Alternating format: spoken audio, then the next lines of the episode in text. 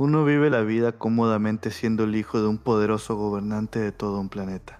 ¿Qué te puede faltar? Tienes todo lo que deseas, pero hay algo de lo que ninguno de nosotros podemos escapar y es de nuestro destino. Y muchas veces no tenemos todo lo que deseamos a cambio de una responsabilidad mayor como la de ser el elegido para traer orden a toda la galaxia entera, sobreviviendo en un desierto, escapando de gusanos gigantes que reinan la arena y visiones caóticas que podrían ayudar a cambiar tu futuro. Bienvenidos a. ¡Uy! ¿Qué pasa, chavales? ¿Todo bien? ¿Todo correcto? Y yo que me alegro. Hola gente hermosa, sean bienvenidos a un nuevo episodio de su podcast favorito, VKR. En esta ocasión vamos a hablar de la recién publicada, recién estrenada película Dune, que ha dejado mucho de qué hablar. Unos la aman, otros la odian y lo estaremos platicando en lo que va este episodio. El día de hoy cuento con la presencia de mi carnal Ruso. Ruso, ¿cómo estás? Yo muy bien, gracias, gracias. ¿Y tú qué tal estás? Pues bien, ya sabes, aquí una semana más, mira una película. ¿Te gustó la película para empezar? No. ¿Cómo que no, Ruso? No me falles. ¿Qué, qué, qué fue lo que no te gustó? ¿Te hizo aburrida? Se me hizo, o sea, en cuestión de, no sé, que, ¿sabes cómo se me hizo? Es como la cyberpunk de las películas. Para mí. ah, no, ¿por qué? No.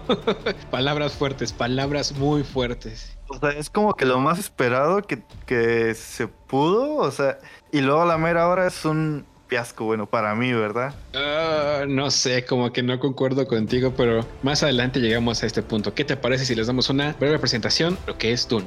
Dune nos cuenta la historia de Paul Atreides, el hijo del señor de la casa de Atreides, Duke Leto, gobernante del planeta oceánico Caladan. En este nuevo universo se nos plantea la historia de la humanidad muchos años en el futuro, donde se divide en la galaxia en planetas y casas, al estilo Harry Potter, pero con un toque más cósmico. Todas estas casas están al servicio de una sola casa, la casa Corrino, dirigida por el misterioso emperador. En lo que va de la película no descubrimos quién es, eso lo veremos creo que en la segunda entrega. Como todo imperio cinematográfico que se respete, tenemos conspiraciones entre casas por el control, en su mayoría dirigidas por el mismo emperador. En esta ocasión se le asigna a la casa Atreides tomar el control de todas las operaciones en un planeta desértico lejano llamado Arrakis. ¿Qué tiene un planeta desértico? Esta vez no alberga al elegido de la fuerza para derrocar al emperador. Arrakis es un planeta lleno de un material indispensable en este universo, usado como medicina y hasta como combustible para viajes espaciales, la famosa especia. Esta especie se encuentra en la arena de este planeta, producido por gusanos gigantes que habitan estas tierras, pero no son los únicos habitantes aquí.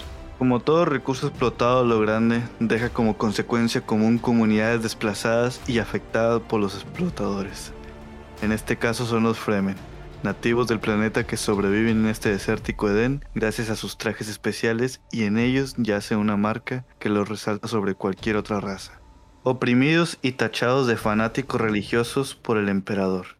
Los Fremen tienen la esperanza de que llegue su Mesías y los libere. Es aquí donde entra nuestro protagonista que sí parece ser dicho elegido. Y detrás de él está una orden secreta de puras mujeres, las Ben sobrehumanas con capacidades como para controlar personas cambiando su voz e intentando concebir al elegido desde hace muchos años, para poder darle a la humanidad un futuro prometedor. Ahora que ya tenemos el contexto de lo que engloba la historia de Dune, sin muchos spoilers para que la disfruten en el cine, ahora sí, cuéntanos nuestros argumentos, por qué no te gustó la película ruso. Que se me hace increíble que no te haya gustado, esta película ha sido muy aclamada desde su estreno. Pues por eso mismo yo creo, porque como ya era muy esperada, a lo mejor sí es como el inicio de cualquier pues trilogía o serie o película cuando empieza. Porque de hecho es lo que te dicen al inicio, que es capítulo 1. Mm, no me gustó el hecho de principalmente que aprovecharan o que excedieran el hecho de la música. O sea, es como que en cualquier parte donde ya dejan de hablar los personajes, entra música y entra música y así se la pasan. Y dijeras tú, bueno, es una musiquilla tranquila y eso no, es de que se levanta y baja, se levanta y baja y como que pues es lo que no me gustó principalmente. ¿Y qué te pareció la historia? ¿Sí de entender, compleja, un tanto repetitiva, aburrida? Pues es está, está sencilla, o sea, está, está buena la historia, se puede decir. Un poco lenta, obviamente porque es el inicio. Pero en cuestión de la historia está buena, nada más. Obviamente no te puedes aprender los nombres si no conoces la historia que hay detrás de ello. Pero está buena, tiene, tiene buena trama y los protagonistas son, bueno, el protagonista es una chulada. Sí, viejo sabroso. Del 1 al 10, ¿cómo califica esta película? Yo con un 7. ah, como con siete, Rosa, porque eres así, güey. no, me gustó el exceso que tuvo. ¿Sabes qué siento que nos faltó para, para aprovecharla al 100? Verla en el cine. no, no digas eso. Van a pensar que nada más las vemos así. Aquí les va un rati tip de cómo lo hicimos para ver Dune sin gastar un peso y sin salir de nuestras casas. Por alguna razón que no sabemos, la distribución de HBO en su catálogo de Estados Unidos subieron a su plataforma al mismo tiempo que en carteleras la película de Dune. Así que si quieren ver Dune, si no quieren gastar su boleto y la quieren ver en la comodidad de su casa, simplemente bajar una aplicación de VPN en un servidor de Estados Unidos, métanse HBO Max, les va a aparecer Dune para que la disfruten. Al contrario de lo que, de lo que nos comenta aquí Russo, yo neta es que la disfruté muchísimo. Tuve la oportunidad de hace muchísimo tiempo leer parte de lo que fue el primer libro de de Dune de este Frank Herbert y se me una historia súper interesante, más por esta onda de que se desata toda una guerra, ya, ya, hay pueblos suprimidos a raíz del, de querer obtener un bien material, que en este caso son las especies, que se puede aplicar a lo que es nuestra realidad hoy en día, que es la gran pelea por el petróleo, sin dejar de lado que pues todo este rollo de las casas y si viene un emperador y así se asemeja mucho a un sistema feudal, su plena decadencia, esto de, la, de las conspiraciones, del este, del este de grupos de mujeres iluminadas que están atrás de todo este rollo. Algo que yo siento que hace que esta película destaque un poquito más allá de su historia es la, fotografía, las imágenes y las animaciones que tiene en las poquitas batallas que se van, van presentando, que es una chulada. Y es lo que te digo, Rosso, que siento que nos faltó apreciar más ese pedo en el cine, porque pues no es lo mismo, no es lo mismo verlo en tu computadora que verlo en una pantalla IMAX, ¿sabes? Es, siento que nos faltó ese detallito. No sé, no me gustó. es un viejo amargado. Pero pasando a unos poquitos detalles de esta, de esta película, ¿te diste cuenta que no hay ninguna inteligencia artificial ni tecnología avanzada más allá de lo de la viaje en el espacio? No hay robots ni nada de esas cosas. Sí, de hecho tampoco enfocan como que las naves principales, o sea, no le dan mucha importancia, solamente es un pues un transporte, se puede decir, no es como por ejemplo en Star Wars que te sabes hasta la nave en la que van. Ajá, los Pero están buenas está buena, pero sí, no hay nada de inteligencia artificial, no hay nada de comandos de voz. A lo mejor solamente en cuestión de cuando el protagonista está estudiando las, a los nativos, se puede decir, es cuando sale un hologramas, pero pues es a lo mucho, ¿verdad? Sí, fíjate que eso sí me hizo muy interesante de cómo, a pesar de que no, no te intuyen que es un mundo súper tecnológico, eh, en la trama como tal, pues ya te explican por qué no hay tecnología por eso se lo dejamos para que ustedes lo disfruten. Además, interesante de que hayan hecho esa parte, que a pesar de ser una, una película de, ciencia ficción que se centra en el, en el futuro, no hay muchas cosas del futuro centrados como que en la tecnología, robots, inteligencias artificiales, etcétera. fíjate que algo que también, algo que también me llamó mucho la atención es que no hay pistolas, o sea, no, no pelean con armas de fuego, son espadas. De hecho, las únicas armas de fuego son las que tienen las naves. Ajá. ¿Tú llegaste a deducir por qué no usan armas? No. Yo tengo esta teoría. Ves que en la, en la escena cuando está este joven con él en general y practican peleas, se ponen como un escudo para ti de su muñeca. Cuando se dan golpes rápidos me di cuenta que las espadas rebotan, pero cuando empiezan a, introducirla lentamente en su escudito, traspasa el escudo. Entonces yo digo, una bala pues va súper rápido, entonces por eso no, no lograría como que penetrar esa armadura, ¿sabes? Esa es mi teoría. Sé qué teoría tengas tú. Si lo vemos por ese lado, cuando el doctor le dispara al que es el duque o el emperador o no sé qué a quién le disparó. ¿Cómo, que, ¿Cómo se les mm, determina ahí? Pues esa es, pues el señor de la de la casa Treus Atreus, ahí se me olvida el nombre. Como que el presidente, ¿no? Pongámosle. Ajá. Cuando le dispara la bala se queda literalmente tratando de entrar, o sea, no, el escudo sí le ayuda, pero no durante mucho tiempo, porque obviamente te la tienes que quitar antes de que entre. Pero en este caso, como le dio en la espalda, la bala seguía. Así que siento pero que. Si, pero, si, pero, si, te das cuenta que cuando entra en contacto con el escudo, como que empieza a vibrar y empuja la puntita lento hasta que traspasa por completo el escudo. Pues sí, podría ser lo mismo con una bala. Mm, interesante teoría. Si ustedes tienen alguna teoría de por qué no hay armas en esta película, déjenlo en los comentarios. Ahora, sin darles más spoilers de lo que pasa en esta película, se me olvidó decir, hay algo que sí no, no me gustó de la película y creo que todos vamos a concordar en esa parte. ¿Qué pedo con el protagonismo, entre comillas, de Zendaya? Porque ha sido súper aparición en todo lo que ha hecho. Literal, no hace nada, güey. Por lo mismo, como es una historia que apenas va avanzando, pues todavía no le dan protagonismo, pero sí es para que hubieran aprovechado un poquito más, ¿verdad? Literalmente nada más salía en visiones de tomas de yo creo dos, tres minutos y es como que mucho. Cada 20 o 30 minutos salía con esas tomas. También como que, pues no, ¿verdad?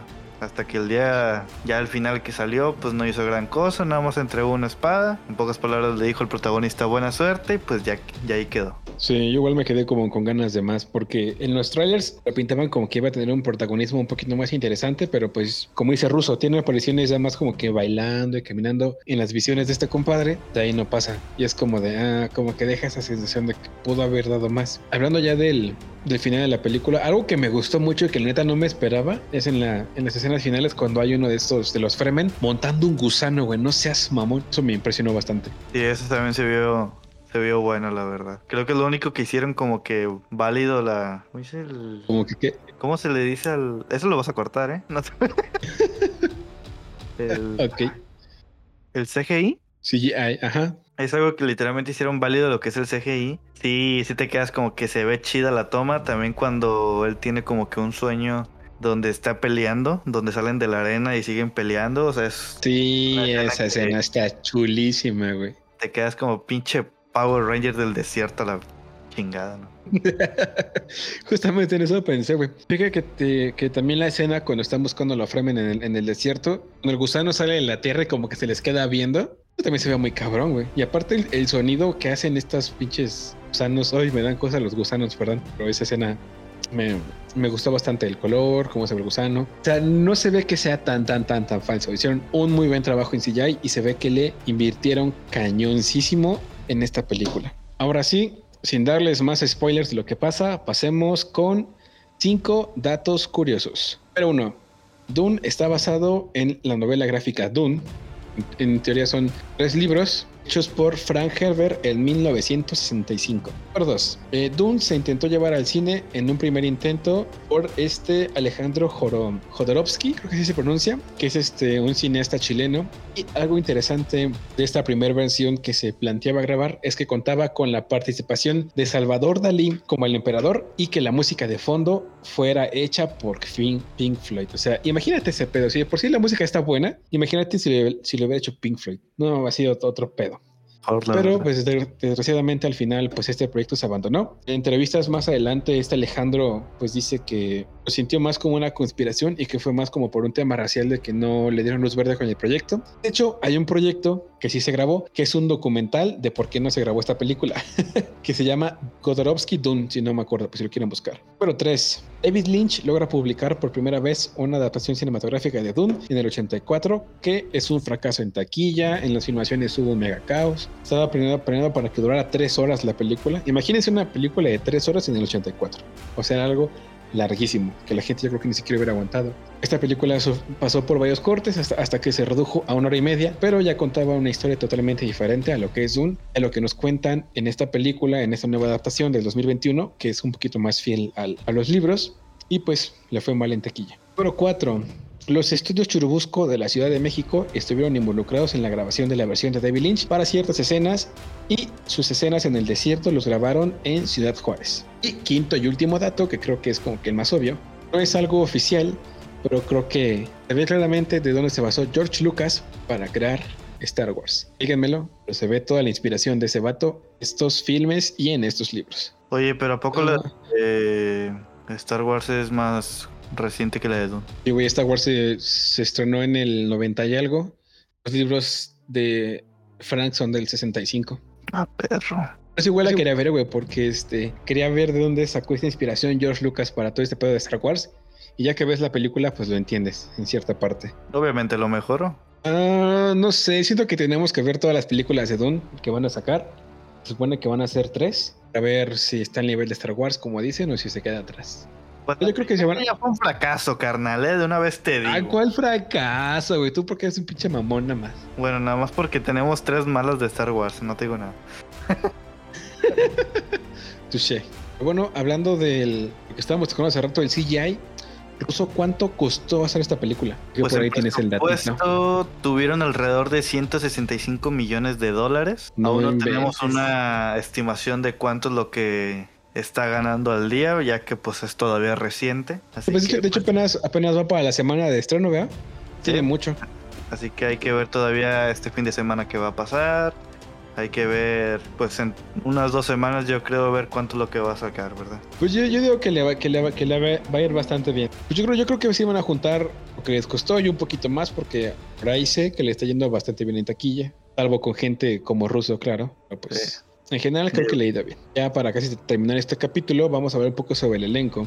El elenco principal se compone de nueve personas que yo considero que tienen actores que pues todo el mundo conocemos y ahí les van. Como Paul Atreides, que es el protagonista, tenemos al viejo sabroso de Timothy Chalmette, Zendaya, la inútil como Chani, a Rebecca Ferguson como la mamá de Paul, Oscar Isaac como el papá de Paul, Jason Momoa, viejo sabroso 2.0 como Duncan, a Stella Skargard como Vladimir, que es el gordito que aparece en la película El Villano, Javier Bardem como Stiglar, Dave Bautista, nuestro hermoso Trax, como Glossu, y Josh Broly, cara de testículo Thanos, como Halleck.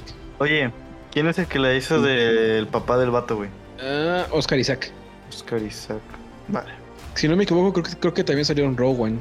No me acuerdo, es Porque que se me hace se me- el actor, o sea, sí la he visto en varias películas, pero no me acuerdo en cuál. Sí, según yo sale en Rowan. Buen actor.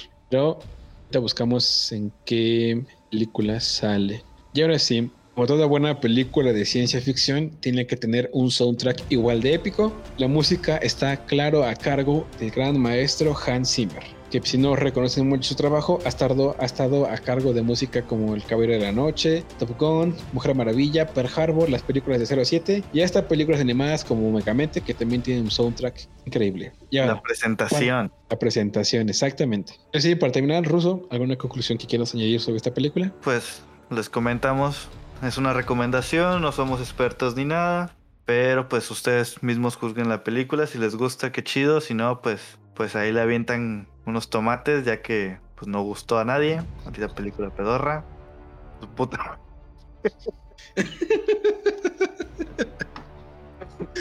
Su perra madre. No, Como que dijo no el vengan a Reynosa este- porque los balaceo. Nota, sí es cierto, no vayan. batalla. Bueno, como Ruso dijo, no somos expertos, solamente es una recomendación. Simplemente somos dos peleles por medio que nos gusta ver películas y recomendarlas. Al contrario de lo que piensa este blanco, dense la oportunidad de ver la película y ustedes mismos juzguen si está buena o está mala. No olviden que nos pueden encontrar en Facebook y en TikTok como Vicky Art Podcast. Síganos, coméntanos qué películas quieren que veamos, compártanos con sus amigos y nos estaremos viendo el próximo lunes. Bye.